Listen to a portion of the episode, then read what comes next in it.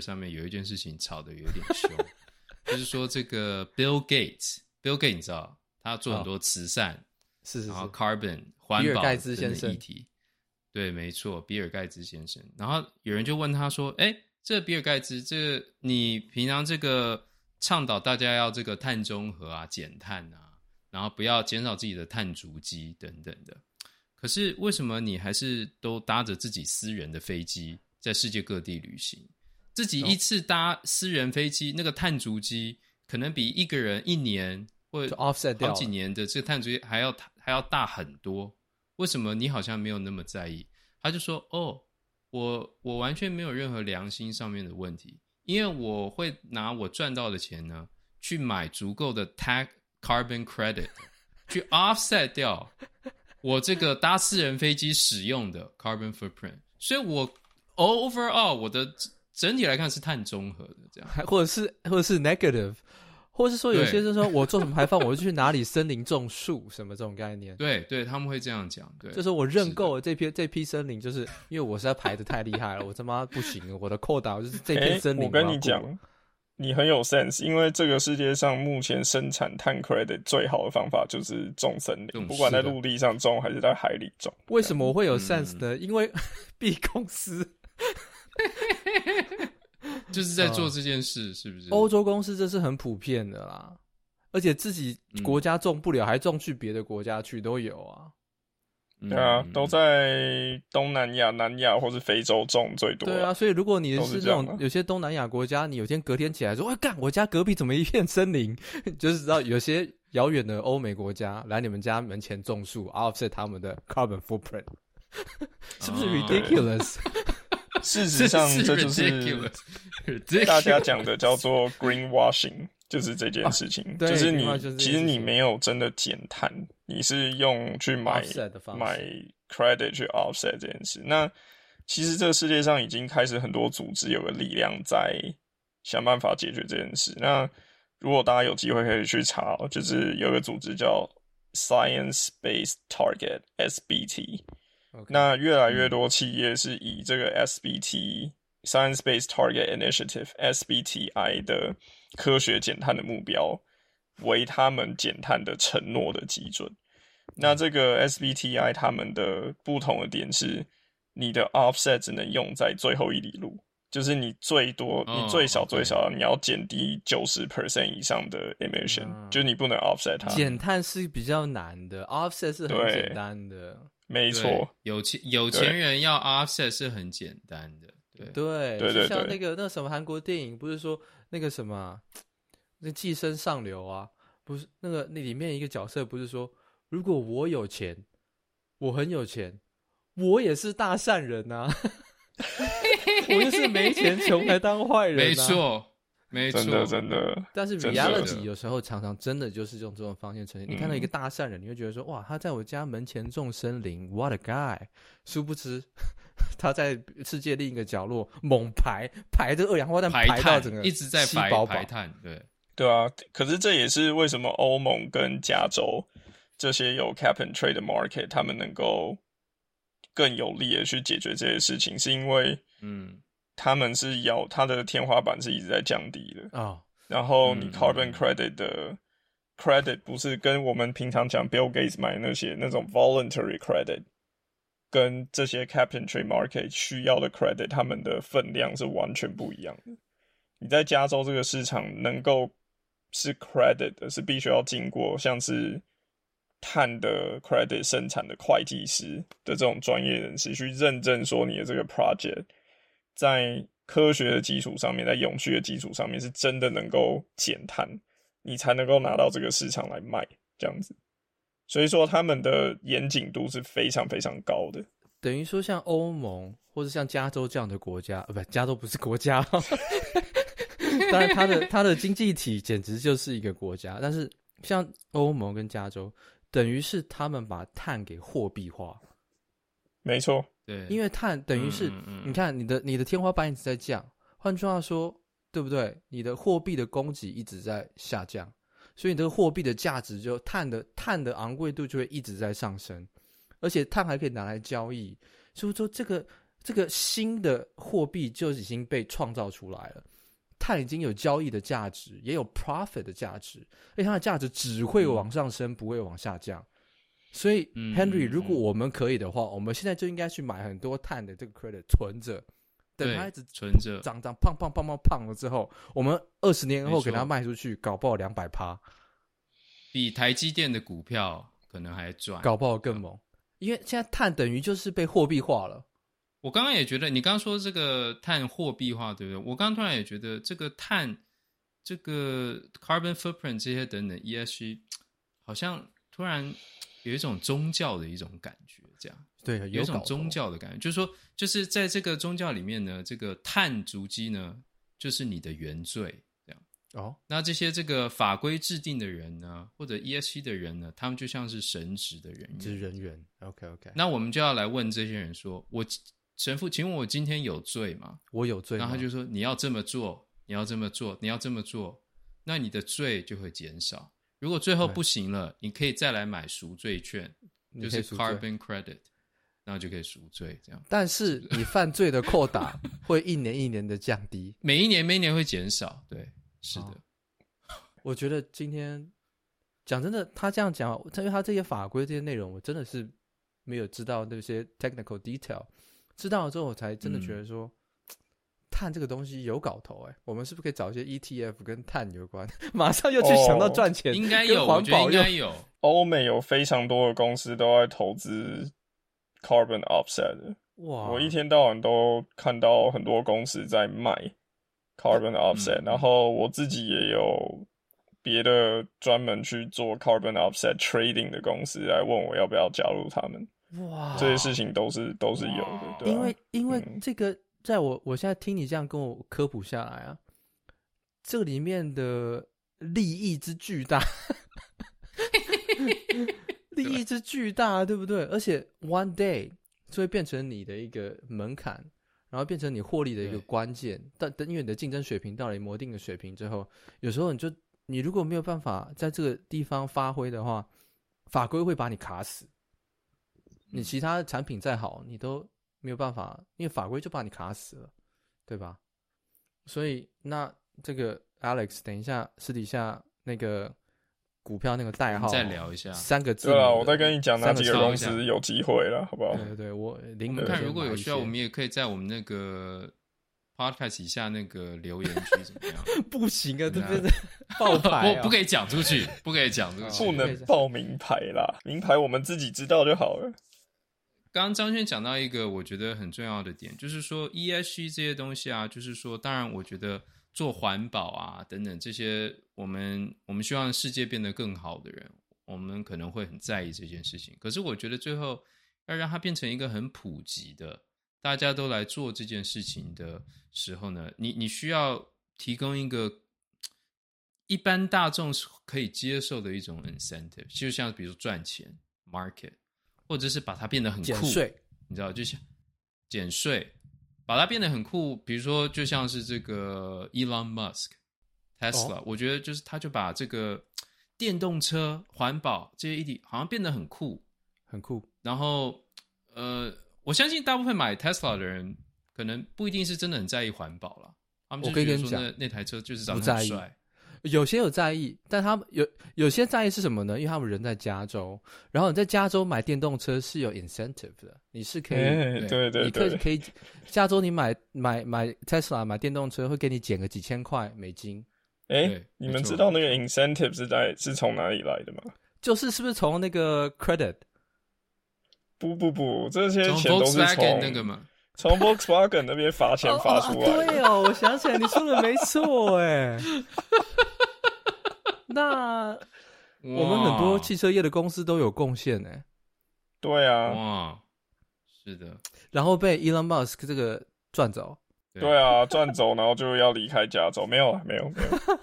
他们要离开加州，因为你们那个天花板一直降啊。他们觉得说啊，我不如去德州啊，你们这边太太太应景了啊，受不了。哎呀，就是到最后扯到钱的东西，大家都是一翻两瞪眼嘛。这就也是为什么现在要揭露 ESG，因为环保有没有办法把这些永续做好，事实上真的就是能够降低企业未来的风险。那他投。投让人投资的意愿就会就会就会增加了。是是是，哎、那 Henry，你刚刚讲这个这个 Elon Musk Musk 是不是还有你刚刚没讲完呢？就是说，对，就是说，我就觉得说，好像要让这个环保这件事情，你要让它变得更普及的话，其实有很多空间是可以做 marketing，可以让它变得就是说很酷，大家会，大家可能不一定真心的在乎在在乎这个呃全球气候变迁这件事情，环保这件事情，可是他在乎，他很酷，很酷，然后他每天很屌，可以开这台车出去或怎么样。对，哦、所以我就觉得说，这个 marketing 跟这个 ESG 是不是你们也有很多这个合作的机会，可以让这件事情更普及？对，我觉得你这句话，你的观察非常精准。呃，比如说以我们公司在美洲区，任何客户来问我们说，哎，你们可不可以给一些 ESG 的资料，或是有任何的 conference，呃，跟 ESG 相关的话，哎。都是我出去，我要去给 presentation，跟他们说，哎、欸，我们公司做的多好多好，然后我们有什么计划正在进行。实际上，我跟 marketing 的 department 的合作是非常密切的。哇，嗯，对，而且这个在一个公司的营运 level 上面是很高的。像我的经验里面，ESG 啊、HR、marketing 这些部门，他们共同决议下来之后，影响到工程部门的这种这个 policy 啊，简直是圣旨啊。这是那个是为了很长远的战略目标去做的决定，所以这个合作是，是神职人员啊，是神职人员。对啊，而且董事长跟 CEO，然后还有很多那种 C-suite 的 management，他们做 ESG 做了好的公司，他们的 bonus 跟薪水都跟 ESG 的 performance 会绑在一起。哇！而且 percentage 都不低啊。哎、欸，听起来你这个很有搞头哎、欸！我跟 Henry 是不是好像站错边了、啊？就是找错？哎、欸，这个很屌哎、欸！哎、欸，那我们一定要去买一个 ETF。我跟你讲，沾个边。这样子呢，呃，延续着刚刚 Henry 讲这个话题哦，我们可能从这 ESG 的这个地方往外圈外围移动一下。刚刚 Henry 提到电动车，对不对？我们就来聊一下电动车，好不好？像现在呢，台湾呢炒最凶的就是这种，即使是一好像是一个科学话题，但是怎么吵都吵不完，就是大家都会争论电动车真的有比较环保吗？那像你是 ESG 专业的啊，嗯、你一定应该多少对这些事情有点看法。你对于电动车是不是真的比较环保？如果是或者不是，是因为什么原因呢？嗯、你可不可以分享一下你这是什么看法？哎，这个 Alex 这个回答之前。嗯我是不是可以稍微再 scope 一下刚刚这个问题啊？比如你常常听到的，我我在 Twitter 上面会听到的一些 argument，又是 Twitter，他们就是说，对，我跟你讲，我的人生活就是 Twitter，这样极端分子的存在地。对，没错。那他们当然最常听见的这个 argument 就是说，哦，你看汽车呢，你看它就是使用这个 fossil fuel 石油这样，那他们就会一直碳排放，所以很高，所以我们就要换到这个电动车，电动车的碳排放。就是在开的时候基本上是零啊，但是当然，the counter argument 就是反对电动车的阵营呢，他们会说哦，可是你并没有算进去这个电池在这个生产电池的过程，你的你的碳排放有多高多高？还有比如说电池里面其实需要很多这个稀有的金属，像是这个我知道钴 cobalt 这个金属呢。这个是只有在这个呃世界很少的一些国家，像是刚果有在产 cobalt 这个矿，而且在那边呢，你如果去看当地这个开采 cobalt 鈷矿的这个状况呢，那是基本上像是奴隶一般的这个存在。这样，也就是说，我觉得在电池生产的这个整个产业链过程当中，其实还是有很多可能不是这么理想。然后甚至不是这么环保的地方。好，那这就是我知道的。那现在我再把这个麦克风交给 Alex。好，那我觉得大家从我们先从电池来看，好，我们先从就是我们用什么样的能量去驱动车子这件事情来看。那你制造车子的话，你做电动车跟做油车，它的结构基本上没差。就是产生的环境污染跟碳排放都是一样的，OK，那看电池的确，刚刚 Henry 讲的非常的对，就是开采电池所制造电池所需要的材料，它是一个污染的行业。制造电池本身，它也会产生污染。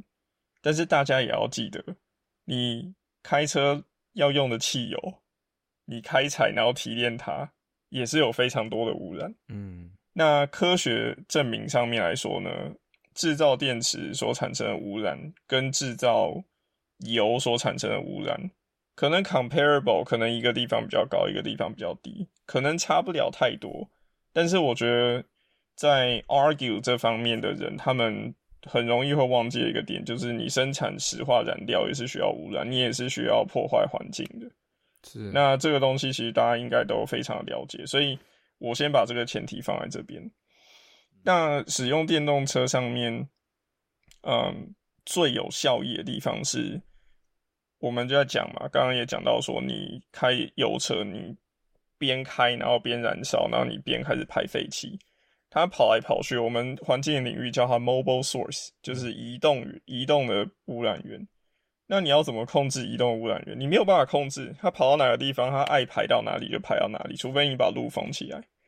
那你有没有办法在车上装一些东西，让它污染减少？可以，可是你的车子没有办法很大台，所以你只能有有触媒转换器或是引擎里面的科技去做一些东西减少排放。可是你能够做的东西有限。所以说，所谓的 mobile source，它占了全世界碳排放可能有四十个 percent，四十 percent 哦。哦，好，那我们现在回到电动车，你电动车所需要的能源是电，那电是由发电厂来的。好，如果我今天发电厂也是烧石化燃料来生产电的话，是 potentially 它会产生一样的污染，可是实际上它产生的污染会比移动源少。的一个很大原因，第一个，它集中在同一个地方，它可以把所有污染的东西从同一个口排出去。从同一个口排出去的优势是在于，你可以装非常多的控制的，就是 pollution control 的东西在上面。你的体积很大，你可以装各种东西，你可以你可以装 carbon capture，然后把它抓起来之后变成肥料，变成水泥，甚至抓下来之后你去产生新的能源，你都做得到。所以，你。centralize 你的排放源的时候，你的污染绝对会比 distributed 少非常多。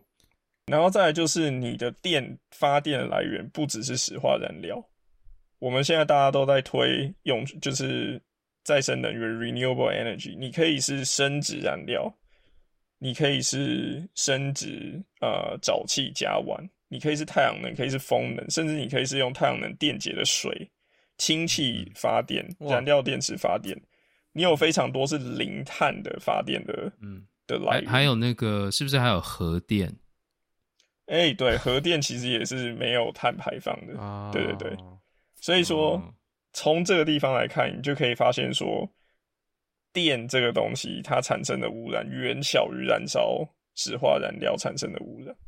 所以为什么大家都说要用电动车来减碳，就是这个原因。因为实际上它的 pollution 的 footprint 是比油车来的少的。那至于刚刚 Henry 提到的生产状况这些东西，那这个就是公司的 ESG 要去努力的，就是你希望能够改善生产源。那这个对于你开采石化燃料，或者是你开采制造电池所需要的原料，两个是一样的事情。没有一个就是哦，我现在石化燃料开采就是。大家都穿西装打领带，然后非常高级，这样也没有灰尘，没有这种事情啊！一天到晚你在深海装油它，也是漏油漏到整个海滩上面的海鸥跟乌龟都是黑色的，嗯、都有这些事情啊！只是因为这些事情发生了好几十年，大家已经不那么惊讶了。嗯，是这个样子。哇，哎、欸、，Alex，Alex，我们我们好兄弟，哎、欸，很很强哎、欸，这个回答的 systematically 就是。有理有据，从头到尾。第一点，第二点，对，而且还从假设他的 assumption，然后告诉你什么一滴的，哇，Alex，我真的 I'm so proud of you，你真的很棒哎。这个 工作习惯了，就是工程师 mindset，哇，我们哇好兄弟，真的，我我觉得你讲的这个很有道理。虽然我我我也听过已经有类似这样子的 argument，、嗯、但是都没有你讲的好。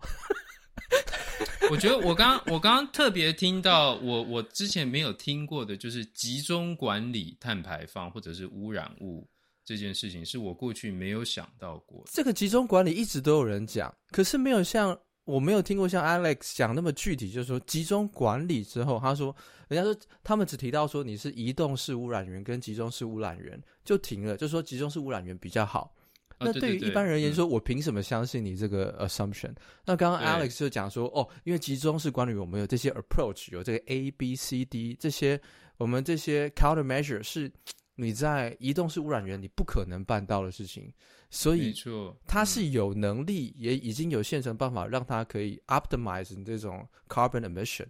那这个部分的说明呢，是一般大众至少我听在台湾的这些 argument 里面都没有，只顶多就停在说。因为集中式污染源比较环保，讲完，那很多人就说：“干，凭什么吗？为什么？为什么集中式比较环保？”对，而且他刚刚讲到这个 carbon capture 这件事情，其实这个因为我在能源部的国家实验室，这也是我们研究的主题之一，就是这个 carbon capture，还有这个碳中呃二氧化碳还原的这种技术上面的发展。那其实，因为我每天都做研究啦，但是我我其实要跟一些其他的产业啊等等电动车这些东西连接在一起，其实我还是比较困难。我觉得今天听这个 Alex 把这整件事情讲出来，让我觉得对啊，更了解。啊欸、Alex 讲的比我们公司很多那种 ESG 都还要好。嗯，你们公司有缺高阶 ESG 经理吗？在美国，好像我们这种德国德。德国的部门非常巨大，ESG 部门大到简直是，然后权力非常大，然后影响的层面非常广。但是欧洲很当然是很多这种产业，这种在 ESG 部门的最高殿堂了，因为他们都走在最前面嘛。对啊，但是你真的讲的很棒哎！我刚我跟 Henry 在事前做功课的时候都想说，哎干。我们就这样子，这样这样弄，然后挑挑战他的这种说法，哎、欸，完全的话被你一个一个击破，哎，而且很有说服力，耶，很棒，哎，我听了很爽，哎、嗯。希望各位听众能够踊跃加入这个领域啊，好不好？对啊，哎、欸，是的。讲到这样子，那我们我们就在 ESG 这边讲到加入这个领域，在 ESG 这边专业哈，我们也钻的够深了，我们先停一下，好不好？我们就回到你。Alex 身上，我们稍微简单聊一下子，好不好？在聊之前呢，我问你一个问题，Alex，呃，这个你你需不需要离开这个环境？尿遁一下？呃，我觉得应该是 OK 的。OK，我们大概待二十分钟，好不好？嗯，没有问题，没有问题。好，OK，好，okay. 那 OK，我们就回来，我们就回来讲这个。你刚刚说希望大家加入 ESG 这个产业哦，因为刚刚我们以上讲的一些，哇，我都觉得我我真的很有搞头。像这种这种这种 碳被货币化的这种概念哈，那我就想问你，你可不可以跟大家介绍一下你基本上这个学经历，然后你之前大学是念什么 major 的，然后呃才可以走到你今天这样子的的这个这个领域里面？因为你这个领域相较而言哦，大家常听到，但是其实有这个专业的人其实很少。然后呃，我是不知道是不是僧多粥少还是。僧少粥多了哈，现在这种职缺方面就不懂，你可不可以先从你的学经历跟大家介绍一下？你是因为什么学经历、什么经验，然后你你有什么看法？呃，去做到你今天做的这个产业跟领域？ESG manager，对，这个。嗯，我大学的时候是念农业化学系，那大家听一下，去查一下，就就会知道是什么学校，我就不用再讲了。那。农业化学系，对，农、业化学系，OK OK，对。然后呢，我在大学的时候修了蛮多跟环境有关的课啊，不管是环工系啊，或是本系一些跟环境的微生物相关的课，诶，我对这个部分就很有兴趣，所以我研究所就留在同一个系。那我念的是跟土壤微生物相关的，基本上就是环境对于作物的影响。那在这个领域里面，我开始就对于就是永续开始有非常大的兴趣，因为永续的一个根本的概念就是我们要跟自然和谐的共处嘛，那让这个环境能够永远的存在下去，让未来的人不会因为我们把东西用完了饿肚子，或是没有资源可以用。所以在那个时候，我就想说，好，那我要出国，我想要念环境科学。那我就运气还不错，就去在在美国又念了一个环境科学的的硕士。嗯，那在这个第二个硕士里面，我就开始真正的接触到 ESG 是是什么东西。那这里我很想要讲的一个点就是，其实现在调查来说，Gen Z 以下，现在年轻人对我们企业啊，对社会未来的想象里面。对环境的保护，其实这个比例是远高于之前所有的 generation，所以说，我认为这是一件非常重要的事情。总而言之，我在学校开始学了环境科学之后，我就认定了自己想要走永续发展的这个这条路。那永续发展的话，有三个路可以走，呃，更更精确的讲，应该是四条路：政府单位、私人企业。顾问，然后第四条路就是 non-profit，哇，就是无偿做研究的最辛苦的。一跟四是一群人比较稍微对。那对，然后我最后就是觉得，我认为我有非常多的 technical 跟 scientific 还有 engineering 的知识。但是我觉得，在 ESG 的这个领域里面，法规的了解，你要理解，就是最上面的人怎么去思考这些事情，要怎么去管理、去 regulate 这个 ESG 的东西，它的脉络是怎么样？我觉得是非常重要。所以我一开始就进了政府单位工作，我在德州的环保局，整个州的环保局去做跟空气品质相关的工程师的工作。那后来就进了。做一做，哎、欸，我觉得我学够，我就进了顾问业，是这样子。那顾问业的好处就是，你可以接触到各种各样不同的客户，所以我的 project，我的知识的的，就是广度就开始一直在增加。那最后就来到了我现在的公司，就是做美洲区的 ESG 的 manager，这样子。OK，哎、欸，我有个问题啊，就是说你现在在这个行业有一阵子了吗？你就你看来，你的同事之间，他们过去的大学或者是研究所的学历都是什么科系？就是说，都是比如说环境工程呢，还是说也有化学，或者是农业，或者还是各种都有吗？对，就是嗯，在美国的话，我们常常会讲一个叫 STEM 嘛，STEM 这个就是就是专业，STEM 是哪几个字啊？Science, technology, uh, engineering, math, engineering 跟 math，对，就是基本上跟科学相关的，你都基本上有办法进入这个领域。嗯，但是比较大多数都还是跟嗯生物或者是化学或者是环境的本科这些地方的人比较多。如果是科学背景的。但是呢，就是我们在这个环境产业里面呢，其实还有另外一大群是跟呃策略还有管理有关的 policy 的。那对，然后这些人他们其实是从就是学 policy 出身的人出来的。哦，那他们也很多会加入管理顾问公司或是会计公司，然后从会计师的身份或是管理顾问的方式。的身份，然后 specialize into ESG，所以基本上就是你在很多不同的领域，你都有办法进到 ESG 啦。因为我刚刚讲的 environmental 只是 ESG 的一个部分，你还有 social 跟 governance。那 social 跟 governance 就牵扯到更多跟政策法规，然后还有企业管理 business 相关的的的一些知识，这样子。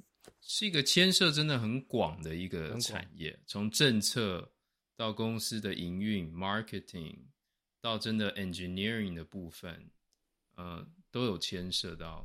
哇，那对啊，呃，我我我我问一下哦，当初你念这个专业的时候啊，你就是说你就已经打算就是要往环保 ESG 这个方向走，对不对？那可以问一下哦，当初你。因为就像你讲，有什么政府啊、non-profit 就顾问业，还有这种在一般公司里面做 ESG 的。当初你在呃学生时期的时候，对这些东西的期待，跟你实际上去这个行业里面工作了之后，体验过后的一切之后，有没有什么事情是你当初觉得说，哦，这个事情是这样这样这样，你在工作几年发现说，跟我想象差距很大的，有没有什么东西？我觉得在学校学习跟在公司工作的差异，我觉得不管哪个领域的差异，其实都很接近，就是你的 practicability 的的问题。No. 在学校的时候，大家不管你是学什么领域的，你都很理想化嘛，你就觉得解决问题的方法 A、B、C。就是这么简单。嗯，那因为我们跟问题的解决方法之间，我们是没有距离的。你看到的是解决的方法跟计划，哎，你讲的中间并没有任何的隔阂。这个用词很很精确。我们跟问题之间没有距离。对，你进到公司之后，那个距离就变得非常的长，因为你身为一个提供解决方法的角色，你要解决问题的时候，你要经过非常非常多不同的人。所以说，你到最后，你的执行、你的 implementation 一定会偏离。不管怎么样，一定会偏离你一开始去想象的理想的进行的路线。那当然，有的时候你就会觉得会有点沮丧，因为你会觉得说，哦，我今天说我要减减少这么多的空气污染会比较好，没那么你有能力做到这个部分，可是公司最后只愿意就是在法规极限下面少一点点。那中间就有很大的空间可以进步，嗯，这样子。可是到最后你会觉得说，OK，就是你要去推行这些东西，本来就是一一条很长的路。那你就是你在工作的时候，我相信大家都是经历非常多这种，嗯，内心的完美的结果跟实际上出来结果中间的不平衡，这样。哦，你你讲的好棒哦，哎，兄弟，我觉得你真的讲的很好。我没有听，我没有听过像你讲这个事情讲的像你这么。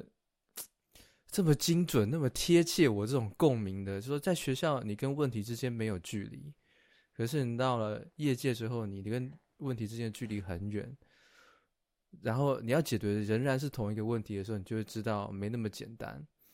我觉得你用这个跟问题之间没有距离，哇，讲的哇，我都想嫁给你，你心里好棒哦！对啊，这么讲的这个词你怎么想得到啊？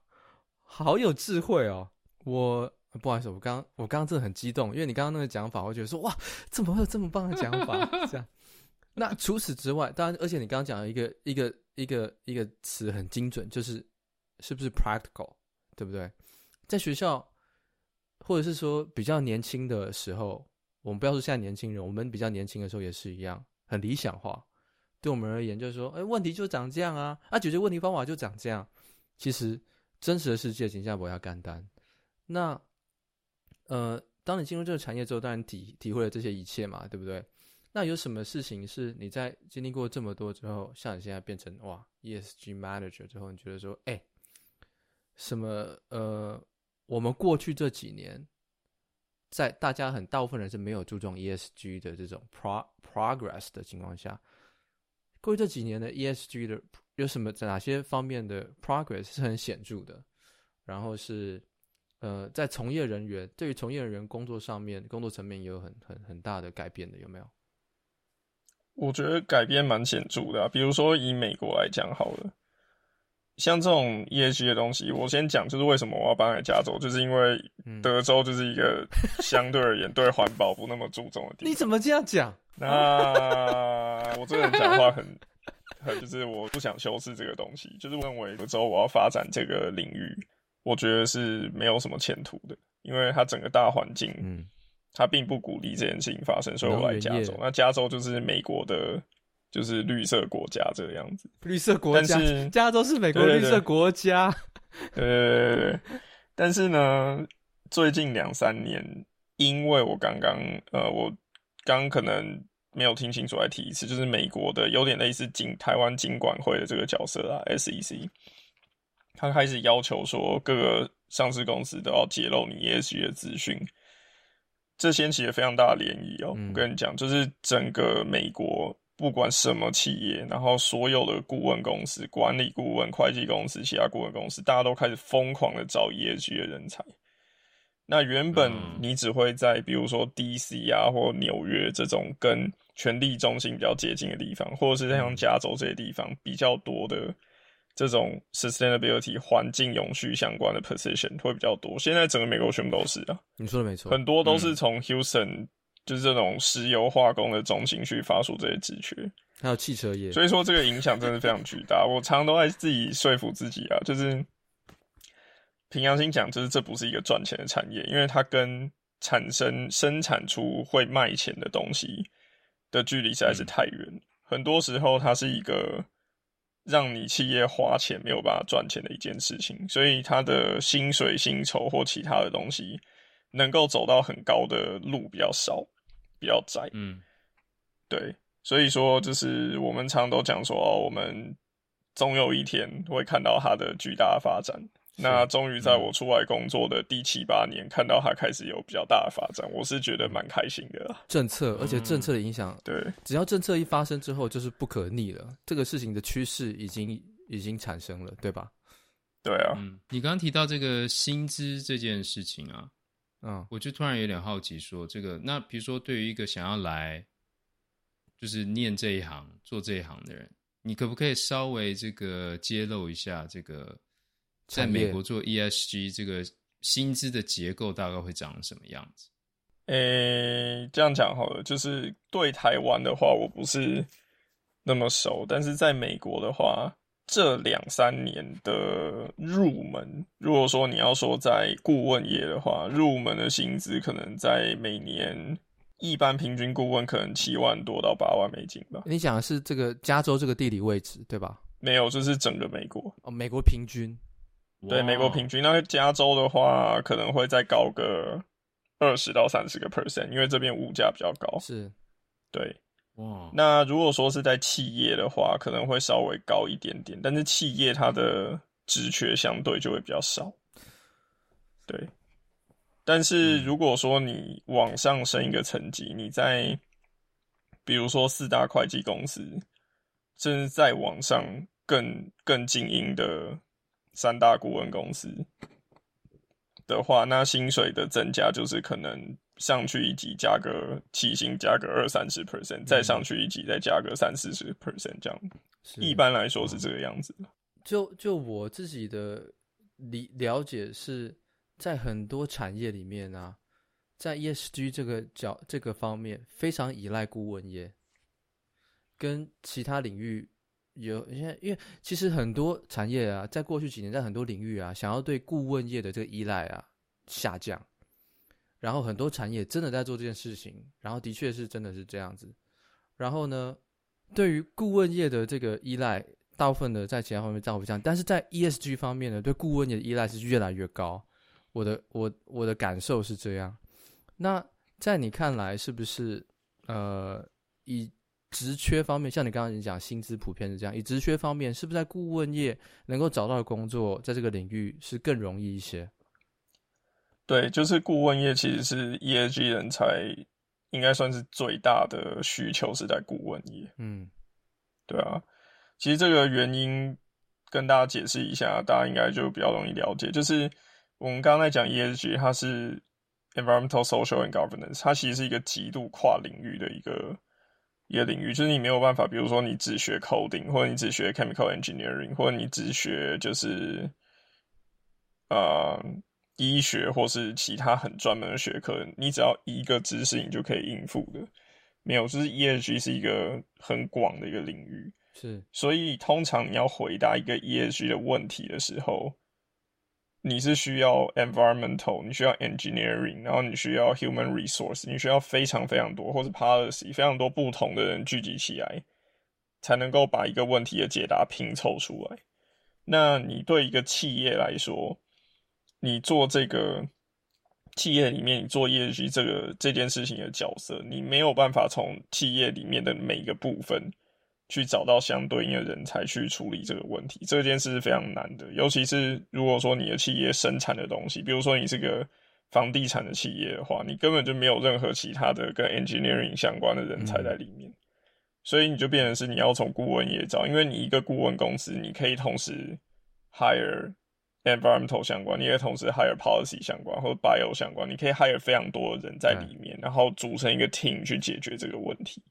那刚刚讲的是这个，刚刚你也讲这个薪资了嘛？跟这个哪个地方工作，呃呃，职职缺机会大一点。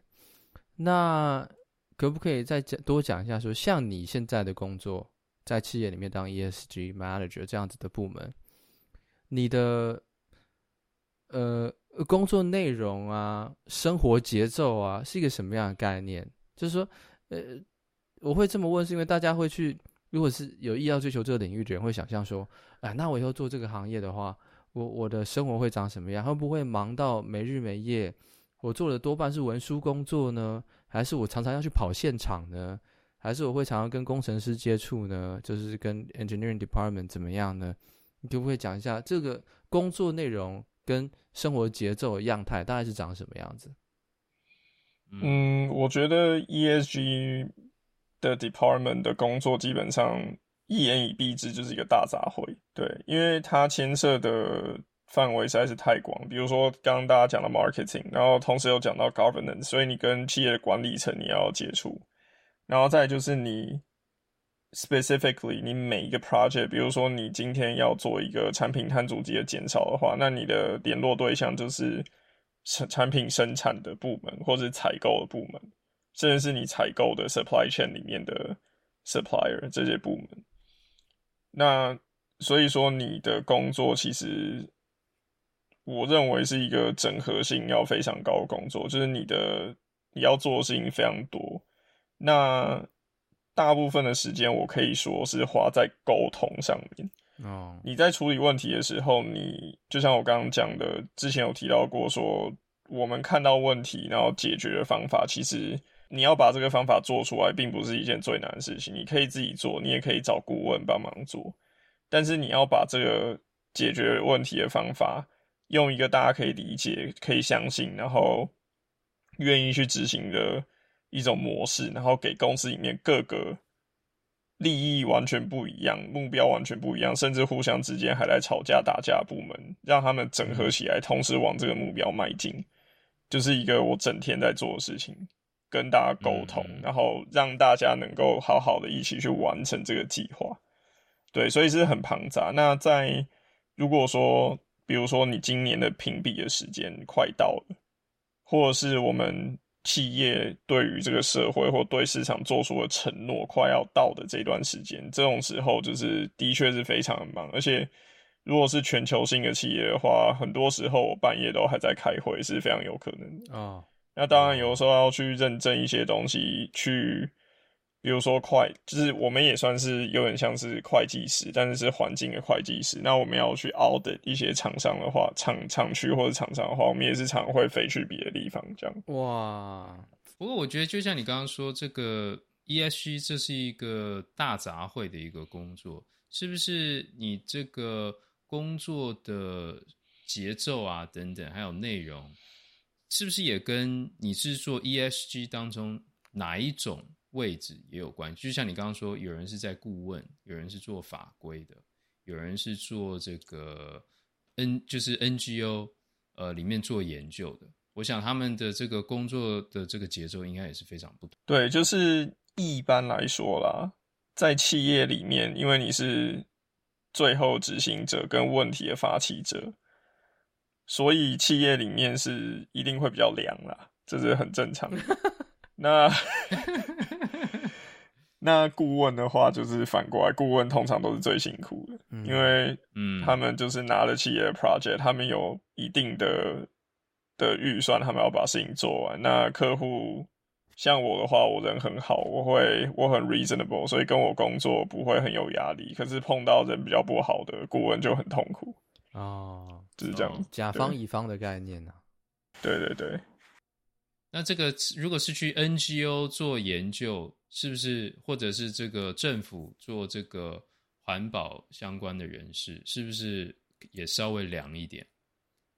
嗯，NGO 的话，我觉得一个团体的属性会有很大差别。如果你的团团体的属性是属于比较草根性的属性，然后比较跟 Awareness and lawsuit 这种属性相关的，嗯，的团体的话，那我觉得是会很痛苦、很忙的，因为你要一直去跟不同的人做接触，很多情绪劳动。但如果说你的对吧、啊？如果说你的属性比较像是，比如说 EDF，就是 Environmental Defense Fund 这种比较 research oriented 的组织的话，那可能节奏相对就会比较缓慢一点。嗯、那政府的话就是一样啊，看你是在哪一些组织，比如说像 Henry 的实验室的话，我觉得节奏应该就不会到。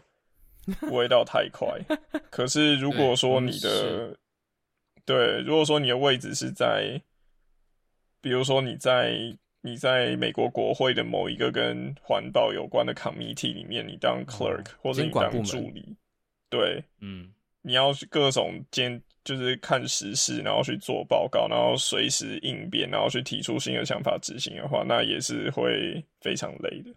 哎，那你现在在你这个，你你你其实也在这个行业很久了，你自己觉得有没有 ESG？比如说你现在在企业里面做 ESG，有没有什么部分是你你觉得特别有成就感，你特别喜欢的部分？然后有没有什么是你就特别堵拦？我就是不想做这件事情。我觉得我喜欢跟堵拦的事情是同一件事，就是。就是我说 业绩是个大杂烩嘛，那你要怎么把事情做好？就是你要一直去沟通。那沟通这件事情，我很喜欢做，就是我非常享受，当我跟大家讲话，然后最后所有人会有共识，然后去把这件事情做好。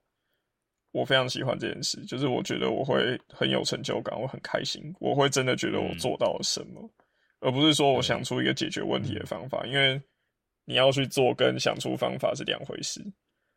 那同时我也很讨厌沟通的一些方面，是因为 ESG 会影响到怎么说呢？他他跟要执行他的单位的 daily life，他们在意的事情是基本上完全没有关系的。就我觉得张轩应该很能理解这个，就是如果说你今天在做一个研发或做一个产品，是就是 ESG 到底什么，跟你一点关系都没有，为什么你要下来跟我说做 A B C？那通常是所有的不同的 department，简单说是有利益冲突的。上面的就是这种区的，就是区总经理啊，president 这种角色，他们都会觉得说，为什么我要花时间花钱去让你做这些事情？那被干的时候，心里就会觉得很不爽，就会觉得你们这些人到底搞不搞得清楚？你们在懂什么？就是会，但我不会这样跟他们讲啊。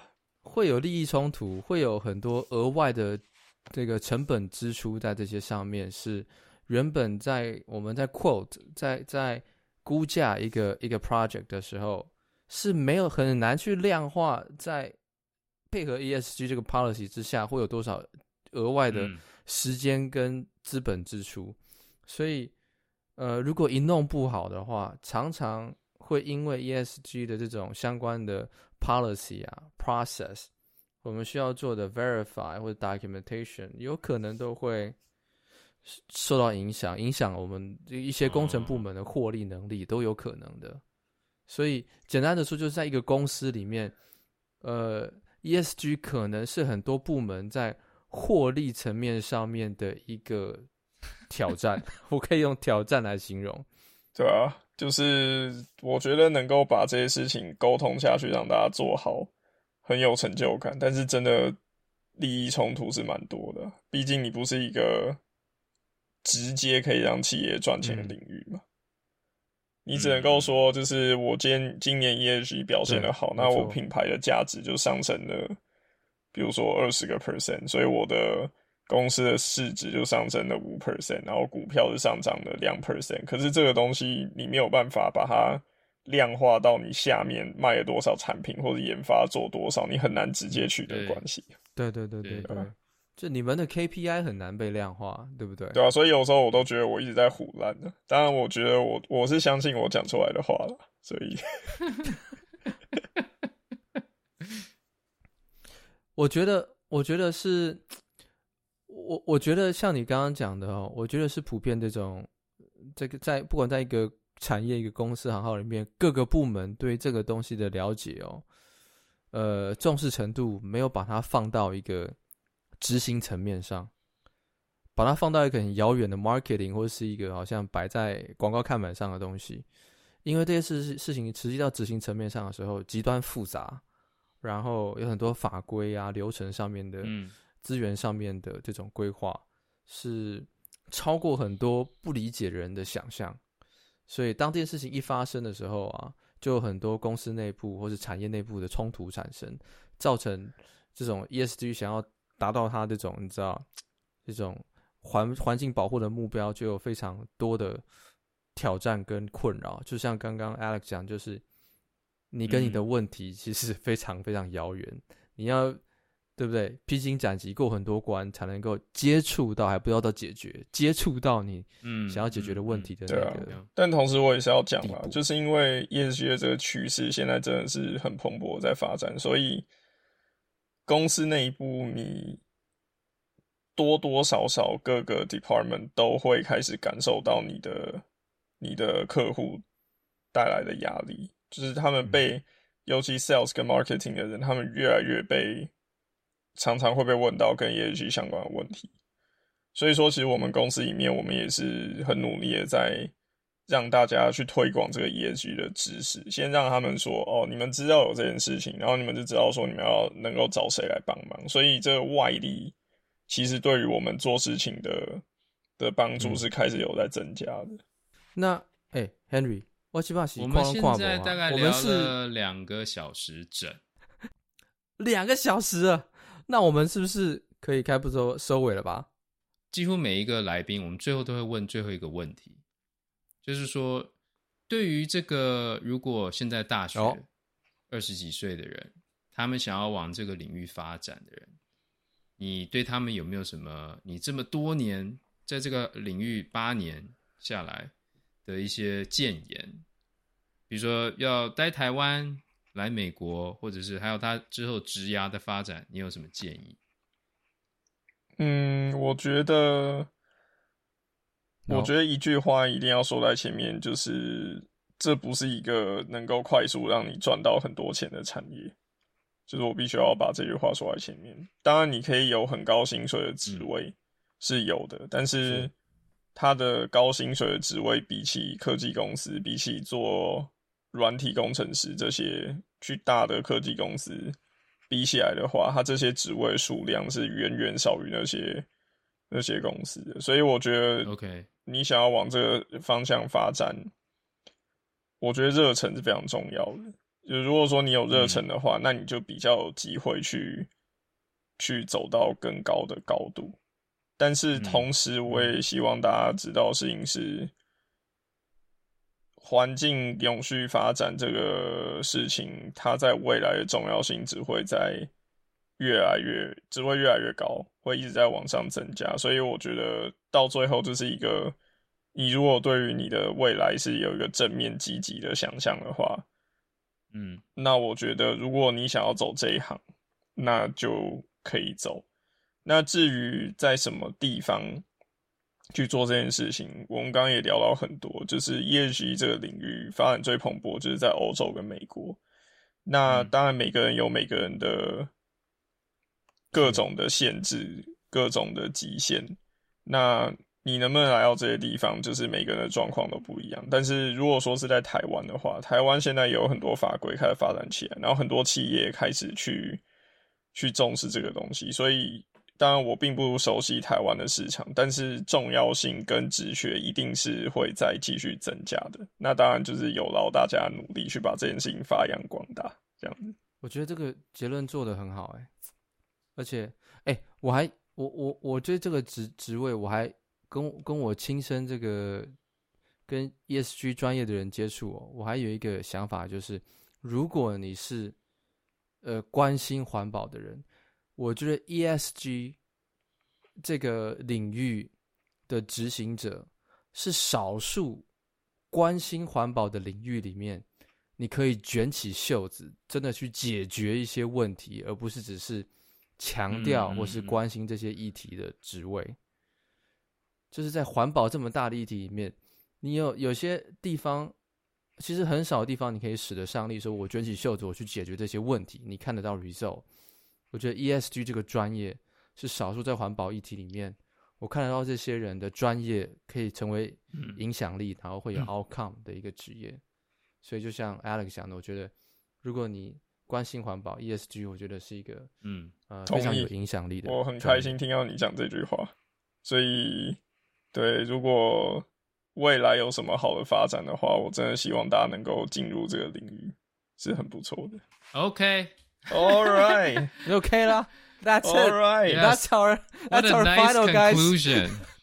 没问题啦，感谢大家邀请我来讲这个东西。是的，欢迎大家一起来加入 ESG 这个产业、这个行业。OK，那么这样子呢，我们呃过来人 Podcast 我们就下次见了，拜拜，谢谢。好了，拜拜，谢谢 Alex，拜拜。